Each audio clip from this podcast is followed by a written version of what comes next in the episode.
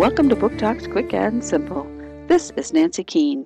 Even though the zoo animals are now wild about books, in the dead of winter, when no one comes to the zoo, they get bored.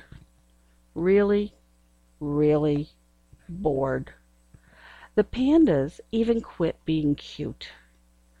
But when the hippo collapses and scares a little hippo into the air, they get an idea. A wonderful idea. They decide to put on a show.